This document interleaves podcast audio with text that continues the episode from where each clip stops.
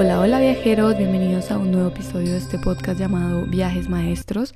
Aquí Mari Posada, su host, y hoy les grabo desde Barcelona. Ya voy a cumplir casi un mes de estar de vuelta.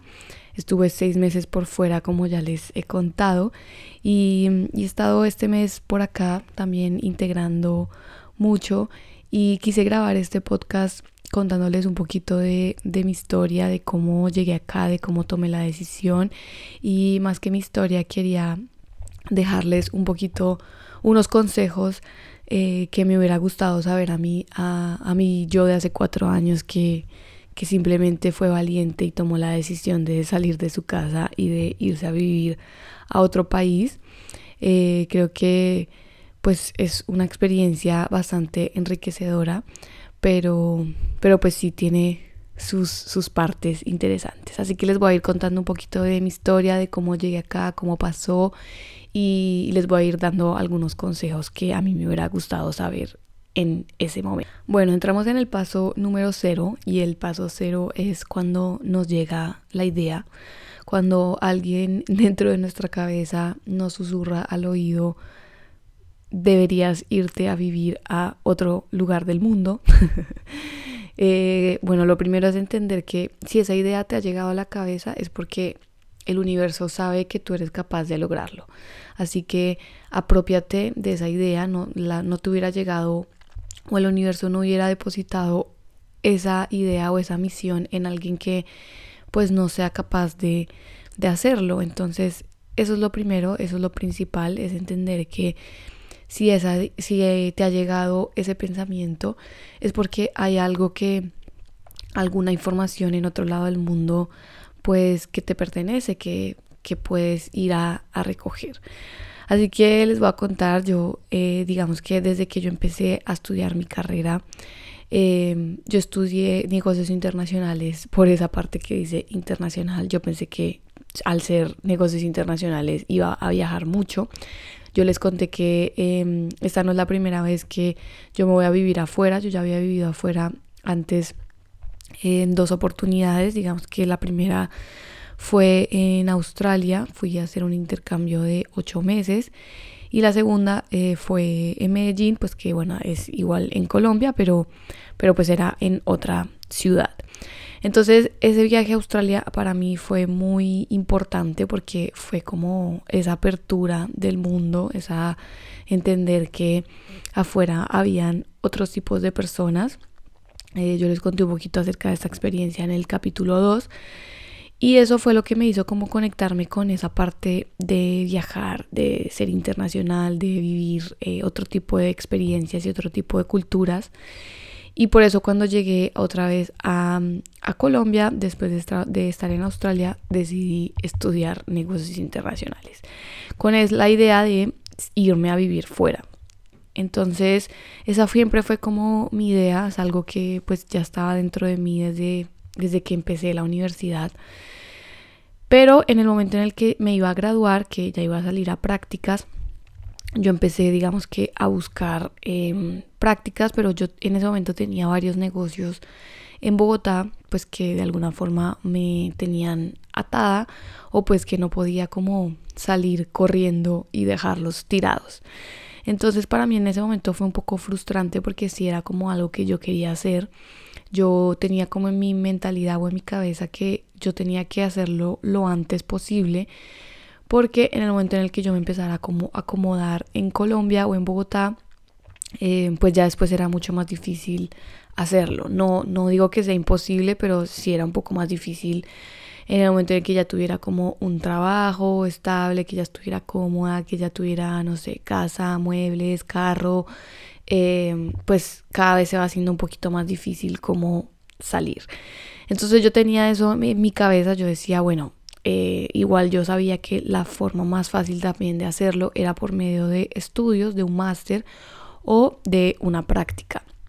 Que eso es un, un consejo pues que también les doy. Esa de alguna forma siempre es la forma más fácil como de, de salir o como la mejor excusa de, de irse a vivir a otra experiencia o a otro, a otro lugar del mundo. Entonces en ese momento eh, yo empecé a buscar prácticas, en ese momento pues no podía salir porque no, pues tenía estos negocios en, en Bogotá que no podía dejarlos tirados, entonces yo empecé a buscar prácticas en Bogotá. En ese momento pues yo, mi universidad, las prácticas eran de un año. Entonces bueno, encontré una, una práctica que era bastante chévere, pues era con gente también internacional, los dueños eran italianos, era hacer como ferias eh, con internacionalización de empresas, entonces bueno, me pareció chévere, interesante, yo firmé con ellos un contrato de un año de prácticas y em, bueno, nada, inicié, obviamente ahí un poquito pues estaba frustrada porque a mí lo que me hubiera gustado era irme, pero bueno, inicié. Listo, de algún, algún momento la vida dio como unos giros inesperados y todos los negocios que yo tenía en Bogotá de alguna manera pues se fueron como deteriorando, dañando, algo pasó y llegó un momento, un día en el que ya no tenía nada que me ataba en Bogotá. Como que todo lo que yo tenía en ese momento pues le había pasado algo de maneras inesperadas y se había acabado. Entonces en ese momento pues ya no tenía como real, realmente nada que me atara a estar en Bogotá. Solamente la práctica pues que ya había entrado y que ya llevaba como casi uno o dos meses trabajando. Pero ya con esa, esa motivación digamos de que no tenía nada de fuerza que me atara en Bogotá pues yo dije bueno un día me levanté y dije me quiero ir. Entonces, en ese momento que empieza la idea, empieza como esa, esa búsqueda de me quiero ir, pues ya un poco mi, yo me empecé como a, no sé si la palabra sea obsesionar, pero, pero sí, como que me quiero ir, me quiero ir, me quiero ir, me quiero ir, voy a buscar, voy a buscar, voy a buscar. En ese momento, digamos que todos los caminos pues estaban cerrados, o sea, la verdad que cuando tú quieres buscar una práctica afuera, Em, pues hay dos opciones. Una que tú la encuentres por tu, por tu lado, pues que a veces puede llegar a ser un poquito difícil. O bueno, en esa época un poco más y ahora con lo del trabajo remoto y todo eso, pues creo que es más fácil. Pero em, pues sí, por el tema de los papeles, todo eso, pues las empresas un poco eran como más, había más trabas, digámoslo así. O la otra opción era pagarle a una agencia para que esa agencia te consiguiera la práctica. Esa agencia en esa, en esa época valía más o menos como mil dólares para que ellos mismos te consiguieran una práctica. Pues en ese momento yo no tenía mil dólares para pagarle a una agencia. Yo había ido pues a donde mi papá le había, le había dicho que yo me quería ir. Pero pues él en ese momento me dijo, no, pues yo no tengo para pagarte todo eso. Así que pues mira a ver tú qué haces. Entonces, bueno, pero yo como que esos obstáculos, digamos que no me detuvieron, yo seguía em, y empecé como a, buscar los caminos y las formas. Eh, en ese momento, pues un día yo me levanté y yo dije, mm, claro, tengo mi mejor amigo que ahorita está en Barcelona, que está haciendo una práctica, lo voy a llamar y voy a hacer que él me consiga como sea una entrevista en la empresa en la que él está trabajando. Entonces así fue, un día lo llamé y le dije, yo no sé tú qué vas a hacer, pero tú consígueme una entrevista en tu empresa porque yo tengo que llegar allá como sea. Y bueno, así fue, él me consiguió, digamos que la, la empresa eh, era un poco difícil porque esa entrevista me la estaban haciendo como casi cinco meses antes de yo entrar y pues era una startup bastante pequeña, ellos me dijeron como que pues Mariana, no, no podemos como prometerte una práctica cinco meses antes porque pues somos una empresa muy pequeña y, pues todo puede pasar, o sea, en ese momento hay como mucha incertidumbre y, y bueno, todo puede pasar, así que no es tan fácil. Pero yo sí necesitaba saber si eso iba a pasar porque yo tenía que avisarle a la empresa que solamente me iba a quedar por seis meses, a la empresa de Bogotá, yo tenía que avisarle a la universidad que iba a cambiar de práctica a los seis meses. Y bueno, pues tenía que tener todo un poquito más claro, la visa, todo pues para organizar. Bueno, al, al final la empresa me dijo que sí, que listo, que a partir de enero em, yo entraba a trabajar con ellos en la práctica. Entonces empecé a hacer las vueltas, pues tuve todos esos cinco meses para hacer el tema de la visa, eh, para hacer em, los cambios, digamos, en la empresa de Bogotá, en la universidad, bueno, trámites y cosas. Ahí digamos que eh, para la visa de, España en, específico, pues eh, sí es importante pues que tengas digamos que un estudio o una práctica para que te puedan dar obviamente la visa de estudiante eh, y que puedas digamos que venir como por cierto tiempo a pues a ser legal digamos que la, la visa en, para España se pide más o menos un mes antes de, de tu viajar o sea de que tú tengas eh, el viaje programado bueno así fue se llegó diciembre yo ya tenía la visa yo ya tenía todo aprobado y me fui para Barcelona. Hoy digamos que junto los puntos hacia atrás y para mí es súper poderoso porque yo dos años antes de esto yo había venido a Europa digamos como pues a un Eurotrip y, y de los, todas las ciudades en las que yo había estado, la que más me había gustado y la que más me había conectado había sido Barcelona.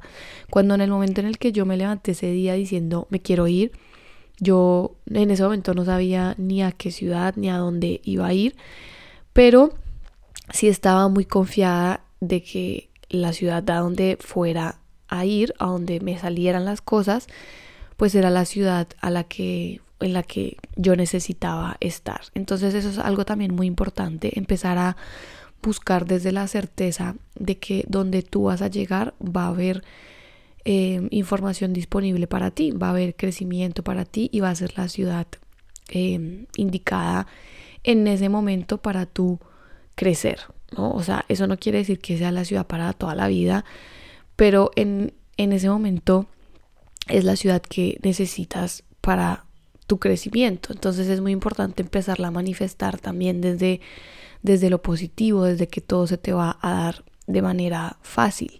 Y si se te da de manera fácil es que es porque es por ahí. O sea, a mí en ese momento todo se me empezó a abrir, como yo les dije, siempre al comienzo hay como ciertas esfinges que es como esa prueba del guerrero o esa cosa que, que son pequeñas pruebitas que la vida te manda como que, bueno, listo, tienes estos retos, ¿los vas a pasar o te vas a quedar en estos retos? Si, estás, si eres lo suficientemente o tienes la decisión lo suficientemente fuerte para sobrepasar estos pequeños retos, pues, eh, y si los pasas, pues la vida te va diciendo, ah, bueno, mira, esta vieja si quiere realmente esto, entonces abrámosle el camino.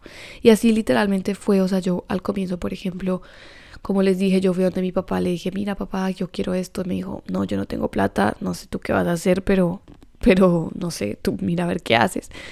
Em, y yo igualmente seguí, seguí, seguí. A mí primero me dijeron, no, los primeros cinco, no, no sabemos si te podemos dar la práctica. Yo igual seguí, seguí, seguí. Yo, no, si me la van a dar, si me la van a dar, si me la van a dar. Em, después, cuando ya tenía, digamos que la práctica aprobada, todo, ahí fui que volví otra vez donde mi papá y le dije, mira papá, eh, ya tengo práctica aprobada en Barcelona, ya tengo todo listo, apóyame por favor porque no me van a pagar lo suficientemente bien. Eso es otra cosa muy importante en las prácticas. En España, pues es lo que yo sé. No en todas, obviamente, pues puedes buscar eh, y encontrar alguna que, que paguen un poco más, pero no pagan tan bien. O sea, en ese momento, por ejemplo, a mí me pagaban como 400 euros. Eso me alcanzaba solamente para pagar la habitación literal donde vivía entonces necesitaba un poquito de apoyo eh, extra para poder pues vivir. Así que me fui, yo digamos que tengo la fortuna y tuve la fortuna de tener el apoyo ahí de mis papás. Si ustedes no tienen, digamos, el apoyo de sus papás, sí les recomiendo al menos tener un colchón o ahorros en los cuales, con los cuales puedan llegar al menos los primeros seis meses. Porque em, digamos que al comienzo, la verdad que el trabajo en España sin papeles o como estudiante, pues no es tan fácil. Creo que ahora están dando un poco más de ayudas a los estudiantes, pero, pero bueno, en mi época digamos que no era tan, tan fácil. Entonces em, ahí eh, pues mi papá digamos que y mi mamá los dos me, ayudaron para que yo cumpliera este sueño. Entonces ahí me refiero a, a eso de que al comienzo la vida te va a poner igual trabas y pruebitas y cosas que tú vas a seguir pasando, pero son como esas cosas donde la vida te pregunta y donde tú mismo te preguntas, ¿realmente quieres esto? Entonces, dale. Bueno, así fue. Yo llegué como el 27 de diciembre del 2019 a Barcelona. Era invierno. Em, Yo llegué a, vivir los primeros días en la casa de una amiga y ya después, a partir como de, enero, ya tenía eh, la habitación que, pues, que había alquilado por internet. Yo llegué y el primer día en el que me fui a mudar a la, hasta al, nuevo piso, llegué y era un piso terrible. O sea, era en uno de los barrios más eh, peligrosos de, Barcelona, que es el Raval. Em, yo pues no sabía nada, era nueva. Yo digamos que tuve la fortuna de que tuve como unos papás, digámoslo así, eh, acá en Barcelona, que eran unos amigos de mi mamá, em, que fueron como esas personas que me ayudaron y me guiaron en ese primer mes. Ellos em, pues se ofrecieron a llevarme a mi nueva casa, digamos que ella muy maternal y muy, muy madre, quería como asegurarse que yo quedara bien instalada. Y bueno, así fue, yo llegamos con mis maletas, yo tenía dos maletas gigantes, llegué allá a esa habitación y era todo lo contrario a lo que se veía en las fotos. O sea, eh, vivía como, o sea, iba a vivir como con seis personas, era un piso, o era un, un apartamento súper viejo, eh, no tenía luz, o sea, las fotos nada que ver con lo que yo había visto en internet. Entonces, en el día número 2 de Barcelona, Em, bueno, es, eh, digamos que mis papás, que fueron los que me, no son mis papás, pero bueno, Vicky y Carlos, fueron a llevarme allá y ahí como que ellos me hacían caras de, Dios, esto está terrible, por favor. Entonces, bueno, ellos me dejaron ahí con mis maletas, se fueron y, y yo ahí estaba pues firmando el contrato y yo tenía que, yo había pagado como 600 euros y yo tenía que pagar otros 600 euros de la fianza. Entonces, para tú entrar en un piso, en un apartamento, en una habitación acá en Barcelona, sí o sí te, te piden el primer mes de alquiler y la fianza, que son como normalmente uno o dos meses del alquiler. Por ejemplo, si una, un, la, el arriendo vale 400, entonces tú para poder entrar vas a tener que pagar mínimo 800, que serían 400 de fianza más los 400 del alquiler. O a veces incluso te llegan a cobrar dos meses de fianza. O sea, la fianza es básicamente como un seguro que ellos tienen para eh, si por ejemplo tú dañas algo o te vas antes o no cumples el contrato o lo que sea, pues ellos se quedan con ese dinero. Entonces yo ya había pagado digamos que el alquiler y me tocaba pagarle la fianza.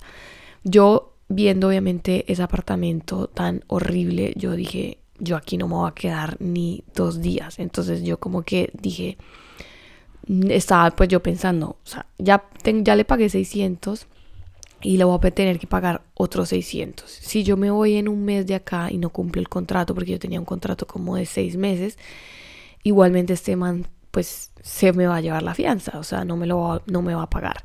Entonces yo estaba ahí como que entre si pagarle la fianza, si no, si firmar el contrato, si no, si ir a dónde irme. Bueno, al final cuando Vicky se fue me dijo, si necesitas algo, llámame. Y yo, bueno, ok, yo no me sentía nada confiada, yo como que yo le dije, oye, pero este barrio me han dicho que es bastante peligroso y este señor lo primero que me dice es, ¿cómo me vas a decir que esto es peligroso si tú vienes de Colombia? Así, y yo, y yo, bueno, no, al final, obviamente con mucho miedo, con mucha incertidumbre, sin saber nada, yo le dije a esta persona, la verdad, no, no quiero em, firmar el contrato y no quiero pagarte, esto la verdad no me gusta para nada y no quiero. Y el señor, ah, bueno, listo. Pues en el día número uno de Barcelona, yo en el barrio más peligroso, con dos maletas gigantes, sola, afuera, de, la casa porque dijo, ah, bueno, no quieres firmar, bueno, chao, fuera. Me sacó literalmente del, del piso. Y yo, ay Dios mío, bueno, yo así en la calle de Barcelona, en el barrio más peligroso, con dos maletas, sin saber a dónde ir ni qué hacer. Entonces, bueno, ahí llamé otra vez a Vicky a Carlos, les dije, oigan, eh, no, al final no me voy a quedar en este piso, ayúdenme. Entonces, bueno, ellos otra vez súper lindos volvieron por mí, me recogieron en su carro y me llevaron otra vez pues a su casa. Ellos, menos mal, digamos que alquilaban habitaciones. Entonces, pues ellos me dijeron, no, pues mira, si quieres en este mes, pues te puedes quedar acá. Eh, mientras te organizas, mientras miras a ver para dónde vas. Y, y bueno, la verdad que para mí eso fue algo súper poderoso. Entonces ahí viene un consejo que yo le daría a, la Mariana de ese momento y es, eh, entiende que no vas a llegar a vivir como, como vivías en tu casa. Eh, entiende que vas a entrar a incomodarte bastante eh, muchas veces y eso puede llegar a ser frustrante pero si uno llega como con cero expectativas, o sea, con expectativas simplemente de crecer y de vivir la mayor cantidad de experiencias nuevas, eso nos va a ayudar a que la frustración sea menor. Porque em, muchas veces, y eso es lo que yo he visto en bastantes ocasiones, hay personas que llegan pensando que esto es su casa, que esto es Colombia, que esto como que van a vivir igual de como venían desde su jaula de cristal. y pues no es así, o sea, no es para nada así. Acá digamos que hay que incomodarse bastante y entrar a vivir la vida desde otras em, comodidades, desde, otras perspectivas, desde... Eh, sí, otra realidad, es otra realidad completamente diferente. Entonces, entre más rápido como que tu cabeza, entre más, rápido dejes de pelear con eso, más lo vas a disfrutar. Porque si tú estás aquí en una habitación de un metro por un metro, eh, atado a que en mi casa yo tenía jardín, en mi casa yo tenía un baño para mí sola, en mi casa yo no compartía, en mi casa bla bla bla bla bla. Y si te pasas todo tu intercambio pensando en eso, nunca lo vas a disfrutar y nunca vas a recoger las ganancias y las oportunidades de crecimiento que puedes estar teniendo aquí versus tu casa, ¿no es cierto? Entonces eso, es lo primero, venir como que las expectativas se basen en, abrir tu mente, en vivir cosas nuevas, en expandir tus experiencias y tu cabeza con, cosas diferentes. Porque de entrada si, si venimos con, con esa mentalidad de es que en mi casa yo hacía esto, es que en Colombia se hace así, es que en Colombia esto, es que eh, ta, ta, ta. Eso ya de entrada no vas a tener como esa, esa apertura, ¿no? Ni esa esas ganas de, experimentar, o sea, simplemente vivir las cosas desde otra perspectiva y desde otra forma diferente, sin juzgar y sin entrar como en ese juicio de es que en Colombia se hace mejor o en Colombia se hace así o en Colombia se hace así. Porque eso ya va a empezar a frustrar cada una de las experiencias porque jamás, jamás, jamás va a ser igual que en tu casa. Entonces, bueno, Así arrancó, así arrancó mi vida en Barcelona. Eh, al final pues me fui a vivir pues con ellos. La verdad que eso fue bastante poderoso porque pues ellos ya habían pasado por lo que yo había pasado. Entonces ellos fueron los que me ayudaron, por ejemplo, con todo el tema de la apertura del banco, de la cuenta, de los trámites, del empadronamiento, de no sé qué, de ta, ta, ta. Bueno, como que ellos fueron esas personas como que me ayudaron a establecerme y a entender un poco de la dinámica de cómo funcionaba. Entonces, eh, si tienen a alguien que, o, que viva acá o que viva en el lugar a donde ustedes van a ir, traten de, de preguntarle, pues, cuál es la mejor forma de hacer las cosas, porque eso los va a ayudar a, a, a que todo sea un poquito más fácil, ¿no? Listo, como dos días después ya empezaba a trabajar, empezaba con mi práctica. Em, digamos que ahí también el choque cultural fue bastante intenso porque bueno, acá en Barcelona digamos que hablan catalán, entonces pues yo obviamente no entendía catalán. Y otra cosa que me pasó mucho acá en España era que el choque cultural, digamos, de, de cómo la gente en Colombia, por ejemplo, nosotros somos súper como blanditos, ¿no? O sea, nosotros siempre somos como que hablamos así como, ay, ven, pero este, nos decimos las cosas como muy polite, digámoslo así, o como muy con amorcito, ¿no? Como que, ay, ven, pero tonto, ta. Eh, acá no, o sea, acá eso es así como que te van diciendo las cosas, pum, pum, pum, como es y y no, pues no es como que no tienen así que cogen las cosas con pinzas como en Colombia. Entonces a mí, por ejemplo, ese choque, ese primer choque cultural fue bastante importante, más digamos en una práctica.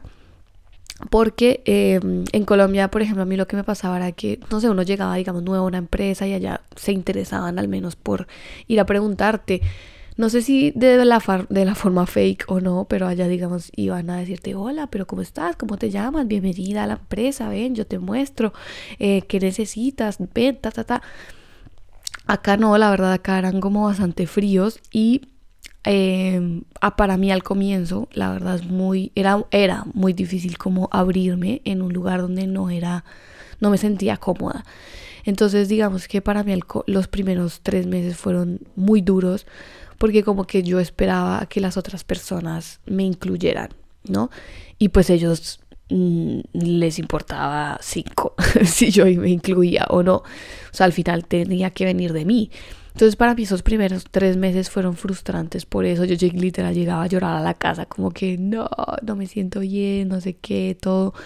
Porque pues para mí era muy duro como poder como incluirme yo sola, o sea, era como que una lucha interna, pero en ese momento lo agradezco porque gracias a ese momento fue que yo también entendí que que mm, eso partía de mí, o sea, de incluirme, de buscar personas, de conocer gente, pues partía de mí, o sea, la gente no iba a llegar a, mi casa a timbrarme a la puerta a decirme, hola Mariana, quiero conocerte.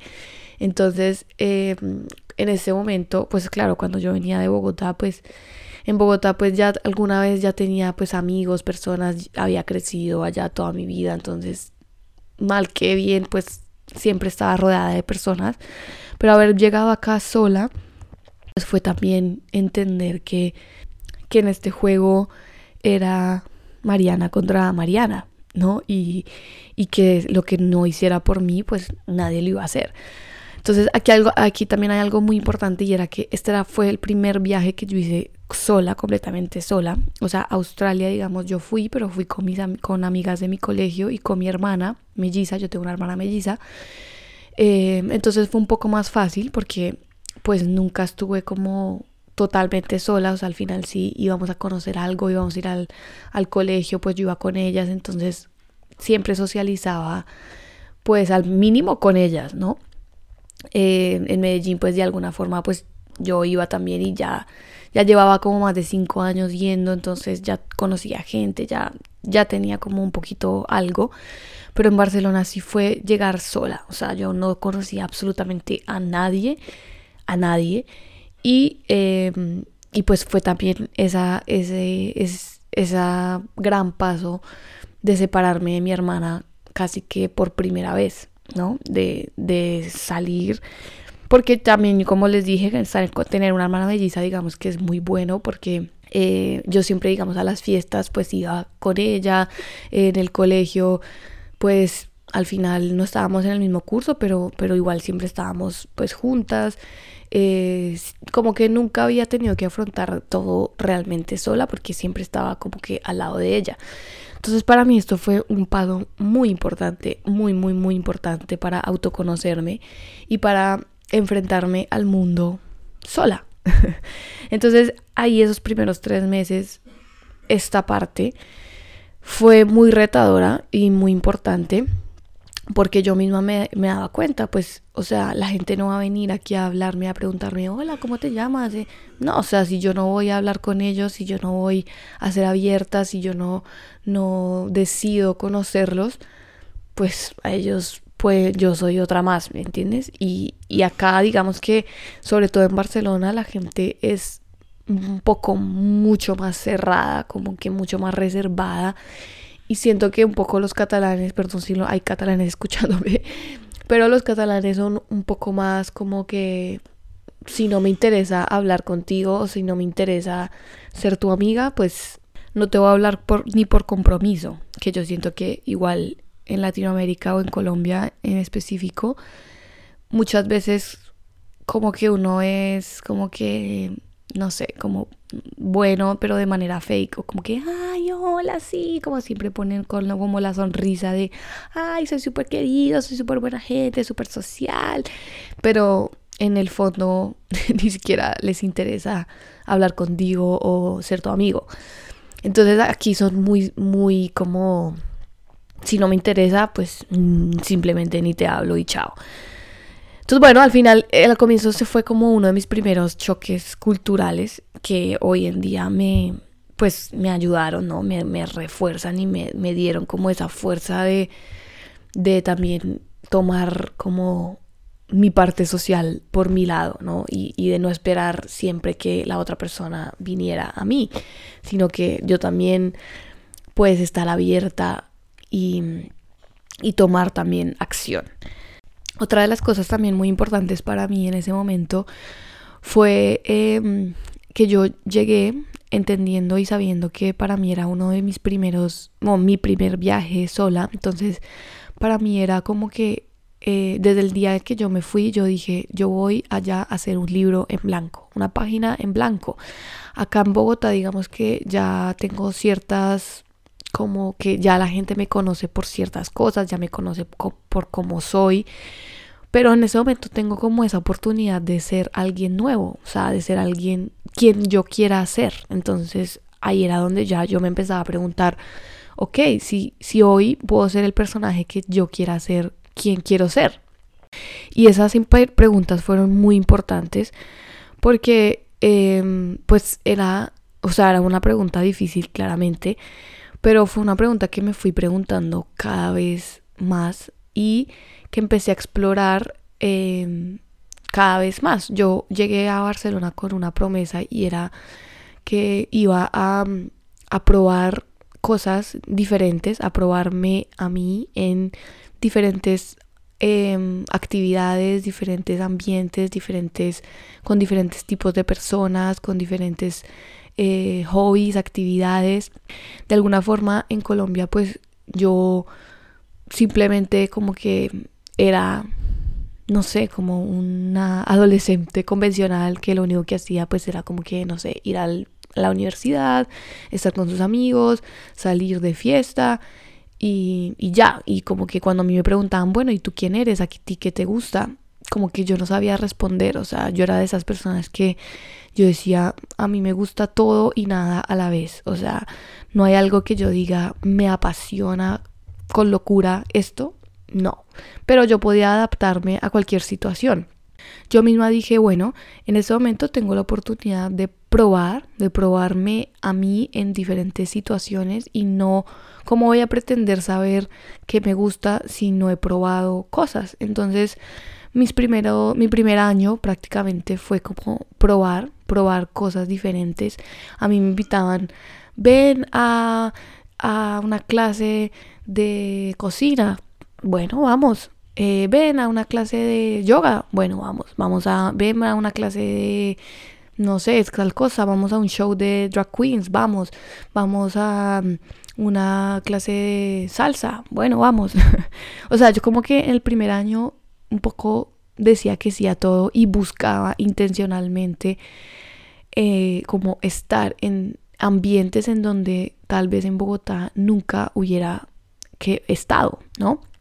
¿Por qué? Porque eso me iba a permitir conectarme con diferentes habilidades. O sea, yo cómo iba a saber que no me gustaba, yo no sé, el ballet, si jamás en la vida ni siquiera me había dado la oportunidad de probarlo. Y puede ser que no, el ballet no haya sido como lo que a mí me hubiera gustado, pero de pronto ahí hubiera encontrado que yo pues era flexible y entonces esa flexibilidad me llevó a eh, probar el yoga y de ahí llegué a algo que sí realmente me gustaba o de pronto no, o de pronto simplemente el yoga me llevó a una persona que mm, después se convirtió en una amiga mía o en una de mis mejores amigas.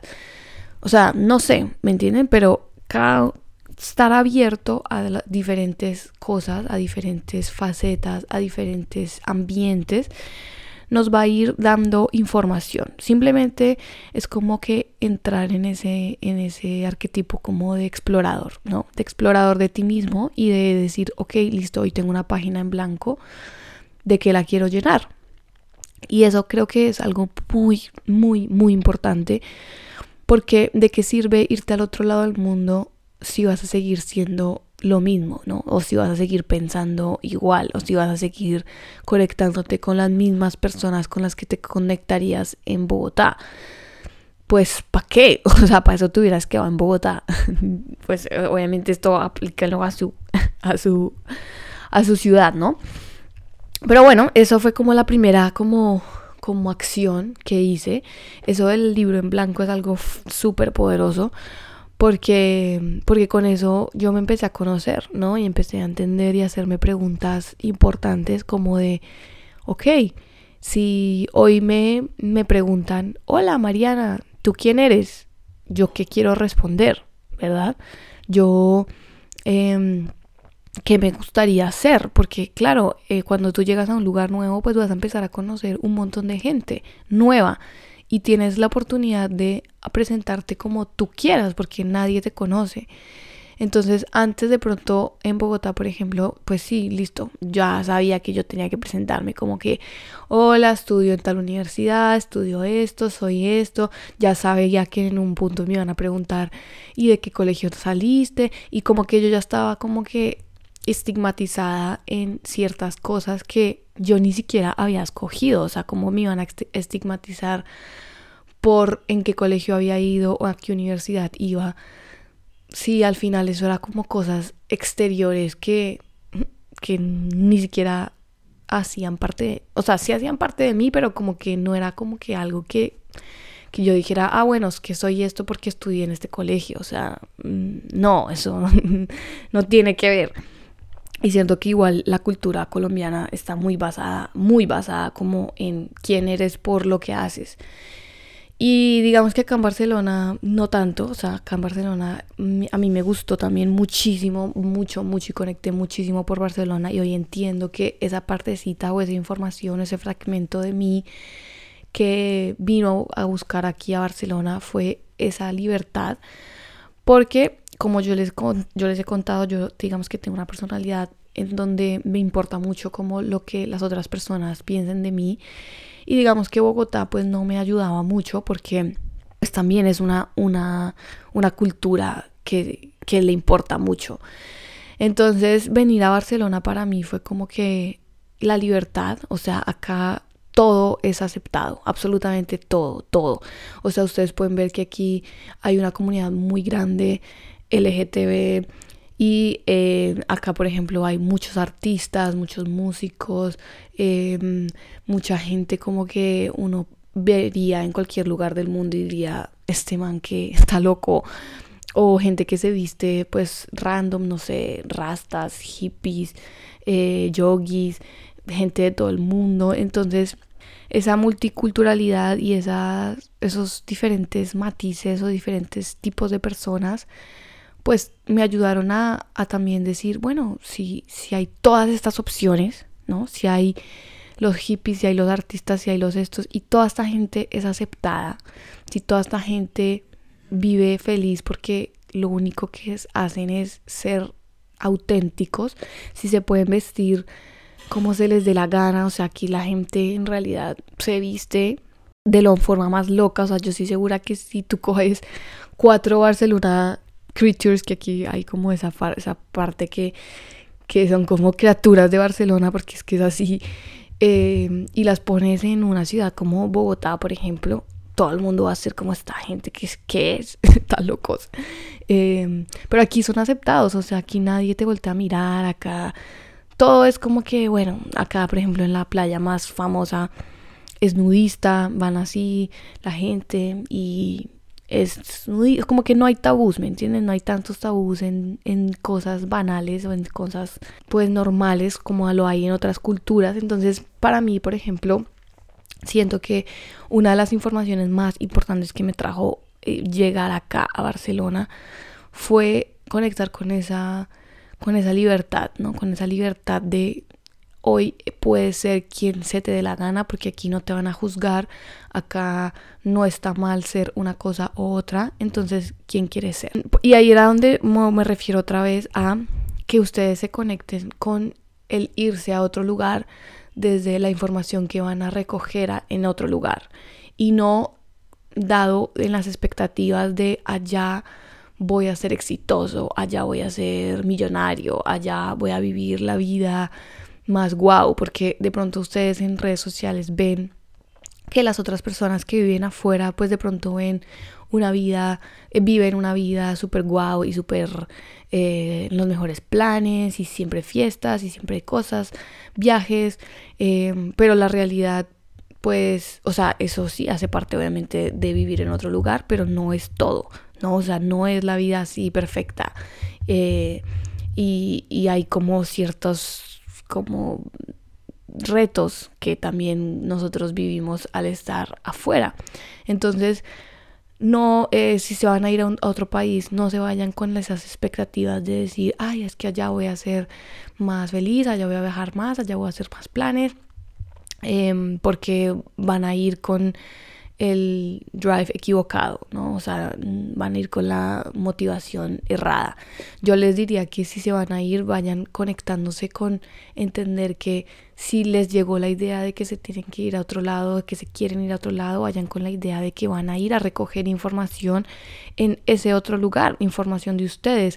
Y puede que esa información de ustedes dure un mes, un año, un siglo o toda la vida. O sea, no sé Depende, depende de qué tan fuerte sea, sea eso. Es como que mirarlo como si fuera un videojuego. No sé, eh, me acuerdo de este, no me acuerdo cómo se llama este videojuego, pero era como que uno iba por diferentes lugares, como recogiendo pistas de uno o para el proceso de uno.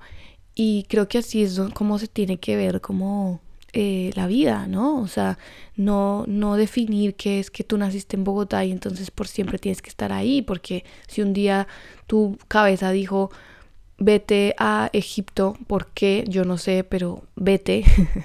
entonces vas a ir y vas a ir no expectativa, no con la expectativa de que vas a ir a ser, eh, yo no sé, el rey de Egipto, sino que vas a ir a mirar qué de Egipto o o qué fragmento tuyo vas a poder encontrar en Egipto que de pronto no tenías y, qué parte de ti vas a recuperar o qué parte de ti o qué información que hay en ese lugar pues te va a servir para tu crecimiento, ¿no? Y creo que eso es lo más importante y la forma más bonita de conectarse con un lugar y con un viaje, ya sea pues un intercambio o ya sea un viaje en específico, pero sobre todo un intercambio.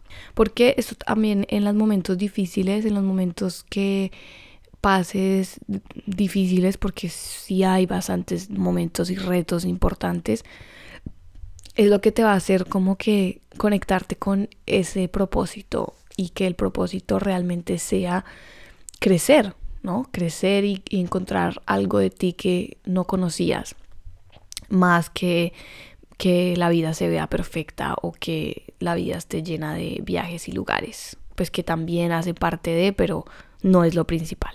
Y aquí digamos que viene otra parte muy importante de, de migrar. Yo siento que cuando uno migra, no siempre, obviamente, esto no es una regla que le aplica a todo el mundo, pero es la, en la mayor cantidad de personas. Siento que a la hora de migrar em, hay como un, un avance en la parte del crecimiento personal porque uno se conoce muchísimo y como ya les dije, sales de tu zona de confort y lo más importante es conectarte con, con ese crecimiento. Todos estos retos y todas estas apertura de mente, todas estas aperturas a nuevas personas, a nuevas culturas, a nuevas formas de vida, sí te genera como un crecimiento personal y un entendimiento y más si lo haces de manera consciente, claramente, si lo haces desde eres un libro en blanco de que lo vas a llenar, pero sí también hay como un retroceso en la parte profesional.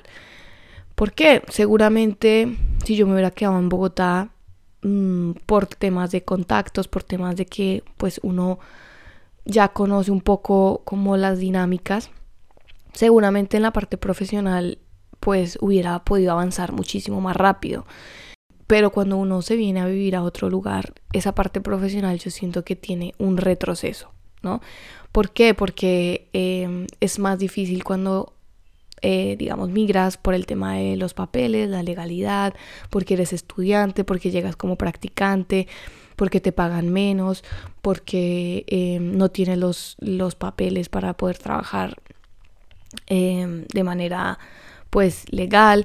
Entonces digamos que esto es una parte también importante y esto también va muy eh, ligado a este, tipo, este tema de las expectativas.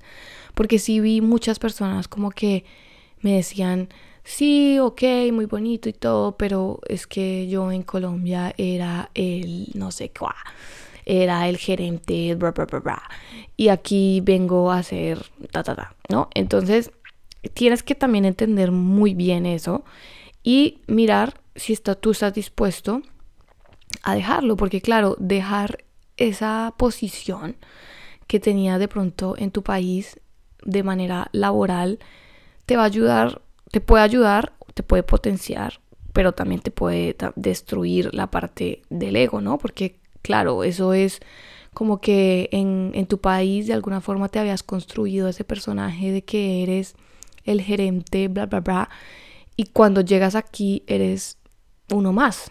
Y al ser uno más, eso es lo que también te va a ayudar a conectarte realmente con quién eres. Si esa máscara de ese personaje de ser el gerente, ta, ta, ta, se fue y ya no eres, ¿no? Entonces, eso es algo poderoso, pero hay que saberlo manejar porque eso puede llegar a generar bastante frustración eh, y es importante también hablarlo, ¿no? Es importante entender que, pues que eso va a pasar, o sea, a menos de que obviamente tengas ya y vengas con un trabajo ya establecido y tengas los papeles y te hagan y te hagan la visa y todo eso, pues todos pasamos por ahí. Y digamos que siento que los primeros dos años de, de vivir afuera, pues sí son bastante retos, bastantes retos, sobre todo en el ego, y está en ti en si llevar esos retos desde el amor, desde los desde que son como retos para ti que la vida te está poniendo, que, que vas a sacar de ahí lo mejor, o si te peleas con ellos, ¿no? ¿Por qué? Por ejemplo, a mí los primeros dos años me tocó trabajar en todo, o sea, yo repartía volantes, yo eh, hacía no sé, era como promotora de marcas en supermercados. Em, después de que terminé la práctica, obviamente, cuando ya empecé como un poco esa parte de, ser ilegal, de no tener los papeles, de no sé qué, de mirar a ver cómo me iba a, quedar, bueno, empecé como una parte muy de como muy incierta, con mucha incertidumbre y empezar a conectarme con cosas que seguramente en Colombia nunca hubiera pensado hacer.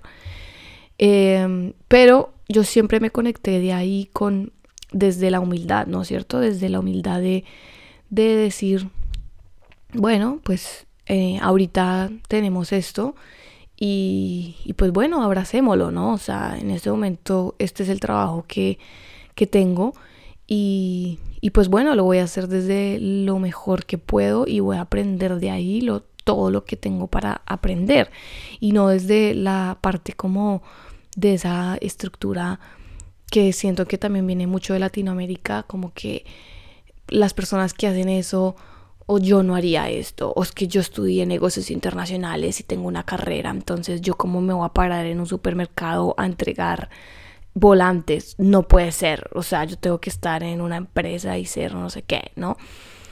Eso es algo muy importante y que vi muchísimo, o sea, muchísimo. Y mucha gente en realidad dejó de vivir como la experiencia al 100% y recoger los aprendizajes de eso que por esta parte del ego a, conectarse realmente con los aprendizajes. Entonces yo lo que hacía, por ejemplo, era listo, voy a repartir volantes, pero entonces mientras reparto volantes, pues lo que hago es ponerme un podcast, un audiolibro, ponerme cosas que me nutran la cabeza mientras hago una tarea, pues que no sé, que no, no, no veo que pues no sé, requiera como mucho esfuerzo de mí, ¿no?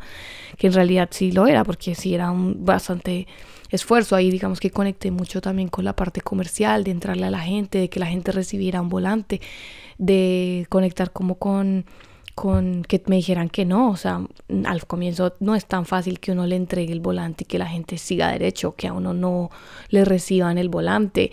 Eh, y ahora, por ejemplo, cada vez que me entregan algo, pues lo recibo porque también estuve ahí, ¿no? y entendí y vi que al final no es tan fácil eh, pues conectar con ese rechazo.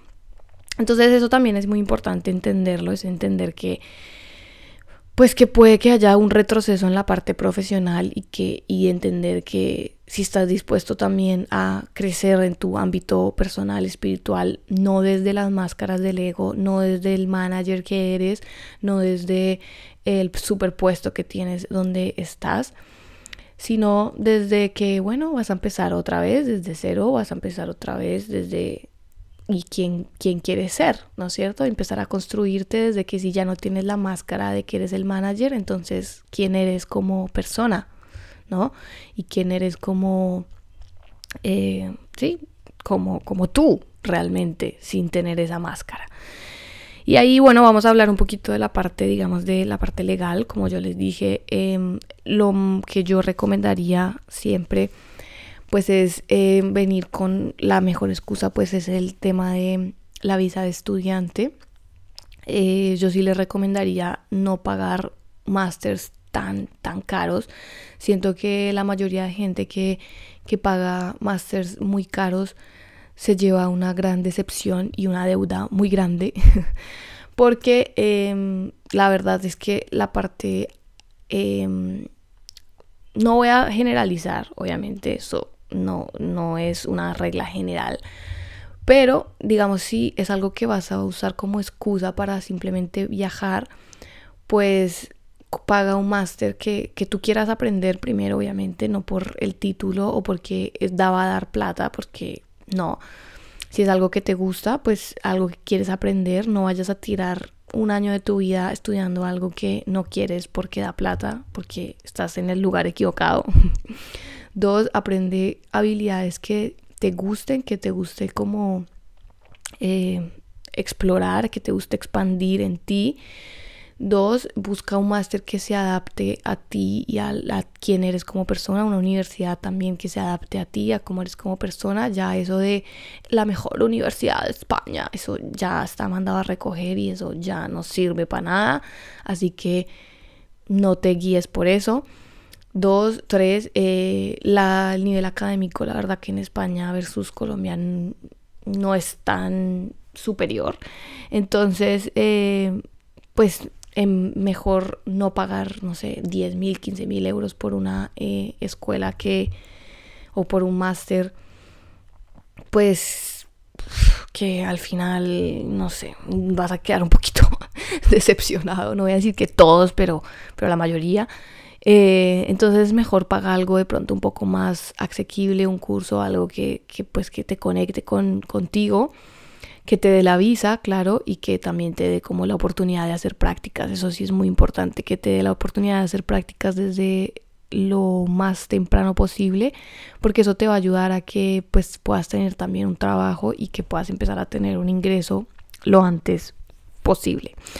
Ya después, digamos que eh, hay varias formas, digamos, de quedarse. Acá, digamos que no es, si tu objetivo principal es hacer dinero, España no es el lugar. Eh, esto pues no es una generalidad, pero pues digamos que a menos de que, no sé, tengas una, un pensamiento, un negocio, algo, una idea que puedes desarrollar como emprendedor. Si eres empleado, pues eh, si tu objetivo principal es hacer dinero, yo creo que el mejor lugar puede ser Estados Unidos, porque pues sí, en temas culturales pues cambia bastante. Pero en Europa, digamos, o en España, em, pues la vida es bastante tranquila, la gente disfruta mucho vivir las pequeñas cosas y puedes ir acomodándote e ir creando también desde ti algo que pueda empezar a generarte.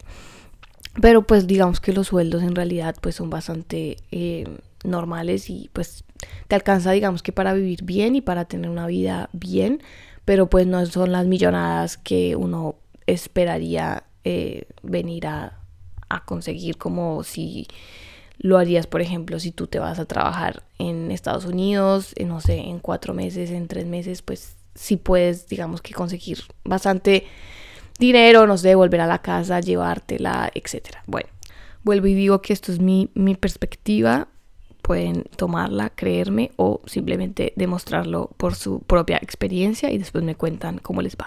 Pero esto es lo que yo pienso. Bueno, ¿qué más? Eh, después para quedarte, digamos que en la parte legal, eh, si es un poquito tricky, digamos que para tú poderte quedar, pues necesitas o que una empresa te haga un contrato, te haga como sponsor, o cumplir tres años de visa de estudiante Em, o sea, pagar tres años seguidos, másters o cursos para poder seguir con la visa de estudiante. Para ya una vez que tengas tres años de visa de estudiante, puedes em, pedir la residencia como trabajo. Eh, una vez ya con la residencia, pues ya puedes trabajar, pero hay que entender que esos tres años de estudiante, pues solo puedes trabajar como practicante.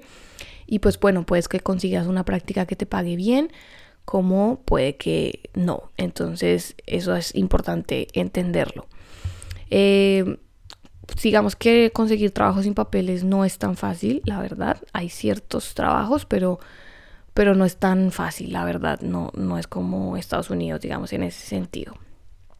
Em, y bueno, ¿qué más les digo yo? La verdad que para mí eh, vivir estos cuatro años en Barcelona han sido muy lindos, muy intensos, muy bonitos, muy enriquecedores. Siento que em, he crecido muchísimo y siento que Barcelona, la verdad, es una ciudad muy, muy completa. La verdad, es una ciudad muy completa, muy bonita, con mucha vida.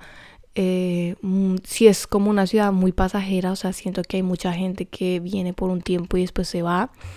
Entonces eso hace que siempre estés cambiando como de amigos constantemente o que la gente como que venga y se va. Entonces no es como una ciudad donde uno, bueno, sí puedes ir construyendo como cosas un poco más estables, pero, pero como que hay tanto movimiento que, que, por ejemplo yo en cuatro años he cambiado de, de círculo social o de amigos muchas veces. Entonces eh, eso a veces puede de pronto ser un poquito difícil. Pero pues a medida que tú te empiezas como a establecer y a encontrar como personas que como tú pues tienen la idea de quedarse acá, pues eso te va a ir ayudando pues también a establecerte a ti como persona. Otra cosa muy importante es el tema de compartir eh, habitación, piso. Eh, las rentas en Barcelona pues no son tan baratas, pues al ser una ciudad turística y después del COVID digamos que las rentas subieron muchísimo. Entonces pues no es tan fácil tener un apartamento para ti solo, hay que compartir digamos que apartamento con personas.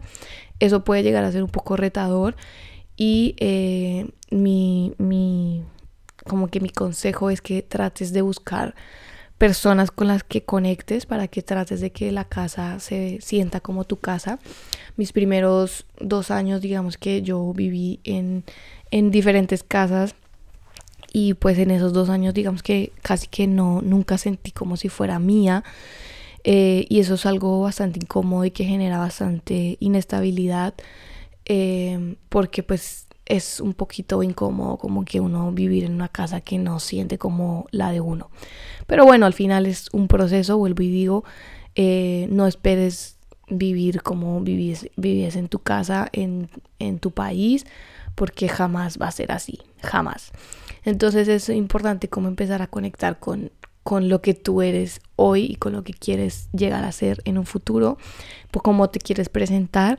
Y muy importante empezar a llenar ese libro en blanco, que aquí va mi último tip para cerrar. Y es eh, consíguete un cuaderno en donde puedas escribir cada una de las experiencias y cada una de las de las vivencias que vas teniendo cada día, una de las cosas más poderosas que yo puedo tener hoy es mi journal en donde he escrito la mayor cantidad de experiencias que he tenido, porque ahí ahorita cuando lo leo me doy cuenta de lo que vivía hace cuatro años, de cuáles eran mis expectativas, de cómo hace cuatro años yo viviendo en una habitación enana, eh, incluso llegué a vivir en una que ni siquiera tenía puerta, que ni siquiera tenía luz, o sea, Dios mío, no sé ni cómo, pero lo hice. Eh, como en ese momento lo que más yo quería era tener una, habitación o una casa que fuera mía, que sintiera como mía y como hoy estarles grabando desde mi casa, eh, pues es súper poderoso, o sea, es súper poderoso conectarte y leer otra vez y releer, como, como volver un poquito al pasado y conectarse con esa Mariana de hace cuatro años que llegó con miedo, con, con sola, que, que venía como con emoción, con expectativas, con, con felicidad, con, con ganas de crecer y de vivir el mundo desde otra perspectiva. Y, y pues como durante cuatro años pues lo ha hecho, ¿no? Desde una manera muy muy consciente, muy bonita, muy, muy fresca, muy positiva, la verdad. Y, como todo eso pues me ha ayudado como a sobrepasar cada uno de los obstáculos y cada uno de los retos que, que ha venido o que me ha traído la vida. Entonces, es tener ese cuaderno, ese journal es muy importante. Acá digamos que les voy a dar algunos tips para llevarlo. Y es, uno, no sean exigentes, no sean perfeccionistas, o sea, eh, escriban cada que tengan ganas, o sea, o, esfuércense obviamente para hacerlo y una como un, un, un, hábito. Eh, yo sé que cuando ustedes lo hagan cada vez más se va a sentir como más, más rico y lo, van a sentir la necesidad de hacerlo. Pero al comienzo, obviamente, como no tienen el hábito, pues va a ser como raro. Entonces, escriban como les salga, o sea, no escriban para ustedes, ustedes no están escribiendo para un libro, para un blog, para nada, o sea, simplemente pongan y escriban lo que sientan, o sea, así sea que no esté bien escrito, que tenga, yo no sé, ortografía mala, que, que no tenga ni siquiera ni un poco de sentido, pero simplemente vaciar todo lo que ustedes sienten ahí, o sea, por ejemplo, yo llegaba y decía, hoy tuve un día muy feliz, ¿Por qué? Porque, porque pasó esto, porque pasó esto, porque me sentí así, porque conecté con tal persona, porque me siento muy emocionada por haber vivido esto, porque me siento... o hoy me siento frustrada, hoy me siento triste. ¿Por qué? Porque esto, porque lo otro, porque ta, ta, ta. Y simplemente sacar todo lo que sienten ahí. O sea, no necesitan que sea perfecto, no necesitan que sea Mm, que escriban una hora cada día, ni todos los días. Obviamente si pueden hacerlo todos los días, pues increíble, porque eso les va a ayudar cada vez a ser más conscientes de lo que pasa por su cabeza y de lo que viven en su día a día. Pero si no lo pueden hacer todos los días, pues tampoco se frustren, o sea, tampoco, tampoco la idea es como que meterse en una cárcel, ¿no? O en una, un perfeccionismo que nunca, nunca es. Esa es una frase que le, que le aprendí a Juan y es, es mejor hacer una cosa 15 minutos a pensar todos los días en querer hacerla y nunca hacerla, ¿no es cierto? Si yo en ese momento, por ejemplo, hubiera dicho, ay, no, es que no tengo el cuaderno perfecto, es que no tengo los marcadores, es que no tengo el tiempo, es que no escribo perfecto, es que mi letra es horrible, que sí lo es, eh, pues no tendría ese cuaderno tan poderoso que tengo hoy, en donde escribía cada uno de mis pensamientos en la cuarentena, por ejemplo, o cuando salí de la cuarentena.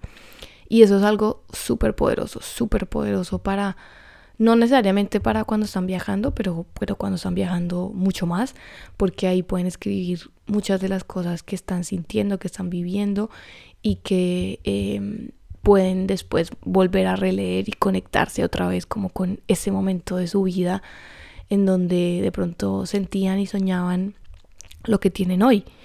Y, y sí, o sea, yo en ese momento, por ejemplo, veo y ahí yo, digamos, yo ponía, quiero tener, eh, ser legal, por ejemplo, en España, quiero tener la residencia, quiero tener la nacionalidad, eh, quiero poder trabajar con mi tiempo, quiero tener mi, mi, proyecto, mi marca personal, quiero tener una pareja que me quiera, que, con la que me sienta feliz, tranquila, quiero tener una casa grande, bonita, amplia, con luz, eh, tranquila, que tenga una terraza. Y hoy la verdad que lo tengo, lo tengo todo, o sea, tengo todo eso. Y claro, obviamente hoy miro mis sueños hacia el futuro y miro mis, lo que quiero hacia el futuro. Pero si yo no me conectara con esa Mariana de hace cuatro años que no tenía nada de esto, eso tampoco me haría hoy agradecer todo lo que tengo hoy que es el sueño de esa Mariana de hace cuatro años, que hoy lo está cumpliendo y que estar aquí hoy en el presente agradeciendo lo que tengo hoy también me permite pues seguir soñando con lo que tengo, lo que voy a tener más adelante, más en el futuro. Es simplemente un juego, ¿no? Es simplemente un juego de, de ir conectando con, con lo que quieres, con lo que eres hoy, con lo que quieres ser en el futuro, simplemente abrazando también lo que tienes hoy y también abrazando con lo que fuiste en el pasado, con lo que eres, eh, lo que fuiste hace un tiempo y abrazar todo el caminar y todo lo que has experimentado y con todo lo que has vivido y todo lo que has sobrepasado y todos los retos que has vivido para llegar a donde estás hoy, porque todo eso y todo ese caminar y todo ese esfuerzo y todos esos retos y todo toda esa valentía pues también cuentan y también hay que aplaudirla y también hay que agradecerte a ti por todo eso que has sobrepasado y que has vivido y que hoy te tienen donde te tienen. Con eso vemos que la herramienta de escribir o el journaling es una herramienta que no solamente te sirve para observar en el presente qué sientes, qué pasa por tu cabeza, qué, qué hay en tus sentimientos, en tu corazón, en tu cuerpo, en tu vida en este momento, sino también te sirve para manifestar, te sirve para proyectarte, para escribir en la versión en la que te quieres convertir y también en lo que sueñas y cómo pues vas a empezar a crear puentes hacia esa versión de ti que, que quieres ser y hacia esa, esos sueños o esas manifestaciones o esos objetivos o esos logros, metas que todos tenemos y que soñamos cada día pero también te permite conectarte hacia atrás y ver y, juntar los puntos hacia atrás y, abrazar y aplaudirte todo el caminar que has tenido y toda la evolución y todo lo que has recorrido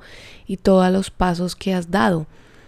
Entonces, eh, mirar hacia atrás y ver y leer y conectarte con, con ese momento en el que, por ejemplo, en ese momento en el que yo escribí eh, todas esas cosas que yo escribí antes de la cuarentena, cuando estaba en una habitación pequeña, cuando no sabía qué hacer, cuando era ilegal, cuando no tenía trabajo, cuando me ganaba menos de 250 dólares, euros, perdón, em, cuando me tocaba estar trabajando de promotora o de otras cosas que no me gustaban y que pues no eran mi, mi principal o no eran mi sueño, pero hoy leer todo eso me hace también conectarme con lo que soy hoy y con aplaudir todo ese crecimiento y, que y entender que cada una de esas cosas me ha llevado a la versión de hoy. Y, y solamente aplaudir todo eso también me va a dar la fuerza, la confianza y el amor por mí y por mi proceso que me va a seguir ayudando a seguir construyendo esa versión futura que también me sigo soñando. Entonces por eso el journaling es muy importante, es una herramienta súper poderosa de, análisis, de sentimientos, o sea, de, sacar todos esos sentimientos que hay en, nuestra cabeza. Y hoy les voy a dejar uno para que lo hagan, para que simplemente em, empiecen si no han empezado a hacer journaling y, y si ya empezaron, pues que hagan este ejercicio y es eh, escríbanle una carta a esa ciudad a la que quieren ir, a esa ciudad a que alguna vez los llamó, alguna vez se conectaron con ella, que no saben por qué ni por cuál razón los llama. Escríbanle una, una carta a esa ciudad, a la energía de esa ciudad, a, a, decirle que tú quieres conectarte con ella, que quieres ir, que, que quieres conectar y crear como oportunidades y puentes entre tú y esa ciudad o esa energía para empezarla a manifestar. Y, no solo una, puedes escribirle varias, puedes escribirle una todos los días, eh, puedes empezar a aprender de esa ciudad y a leer de cosas que sucedieron en esa ciudad y en el pasado, en el presente, las cosas que están pasando no noticias, por favor, cosas bonitas, positivas. Y, empieza a conectarte con esa ciudad y verás cómo la vida se encarga de crear un puente y, de poner que, todo se, te da fácil, que, que crean oportunidades para ti en esta ciudad, para ir a conocerla, para ir a conectar con ella y para ir a recoger ese pedacito de ti o esa información que, que seguramente hay de ti en esa ciudad y por algo te está llamando. Así que bueno, eso es como un poquito de, mi historia con, con algunos tips que yo le diría a mi Mariana del pasado. También le diría que es muy valiente que gracias por haber tomado esa, ese salto de, de suerte, de confianza, de, de hacer simplemente las cosas sin importar los obstáculos y sin importar la incomodidad, porque no es que haya sido lo más fácil, sino ha habido mucha incomodidad, muchos retos, muchas caídas de egos, de máscaras, de cosas para conectarme con lo que realmente importa y, con, y llenar esa página en blanco durante estos cuatro años de lo que realmente quiero ser. Así que esta es mi invitación a que que sean lo que ustedes quieren y si hoy no se sienten bien con lo que son hoy, pues los invito a recoger esta página en blanco y empezarla a rellenar de lo que realmente sí quieren y, y a empezar a experimentar, ¿no? A experimentar. Si en ese momento no saben, pues experimenten. Es la mejor forma de recoger información. Ahí apropiense el del arquetipo del explorador y explórense en su interior y en su exterior y explórense en diferentes áreas, en diferentes em, ambientes, en diferentes lugares, en diferentes actividades, con diferentes tipos de personas y así podrán encontrar realmente qué es lo que disfrutan y qué no. Y bueno, nada, con esto termino. Em, estoy muy contenta, estoy muy feliz de, estar grabando este capítulo, la verdad. Y, nada, los invito a seguirme en mis redes sociales eh, como mariposada333 o arroba viajes maestros. Eh, y los invito a dejarme una mariposita, si escucharon y si llegaron hasta acá, una mariposita en mi último post como... Em, símbolo de que algo de lo que dije en este podcast les sirvió, les funcionó o los inspiró. Así que bueno viajeros, nos vemos en el próximo episodio. Chao, chao.